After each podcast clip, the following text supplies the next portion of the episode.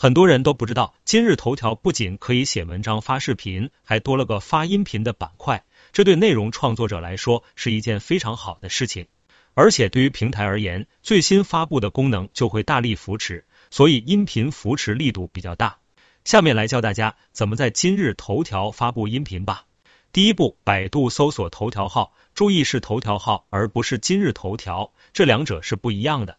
搜索点击头条号，如果你已经注册账号，就可以直接进；如果没有注册，就按照要求直接填。这里我就不详细说了。第二步，进入头条号的音频创作页面，不清楚在哪的看音频简介，我放了一张图。点进去的页面会有两个选项，一个是选择已有专辑，一个是创建新专辑。没有玩过音频的伙伴，肯定就得点创建新专辑。创建音频专辑前，我们首先要研究大家听音频一般喜欢听哪些内容。这个目前做得好的平台有喜马拉雅、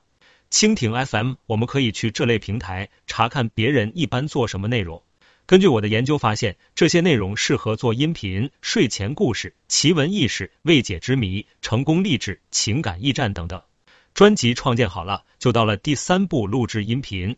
以睡前故事为例，我们打开喜马拉雅，搜索睡前故事，就能看到很多关于做睡前故事的主播和专辑。我们的做法可以说是搬运，但这种方法不侵权，因为这些东西的素材百分之八十以上都是共有版权的内容，只有极少数是原创。大家也都是到处找的素材，自己读一篇上传的，他们并不拥有这段素材的版权，而仅仅只是拥有这段音频的版权而已。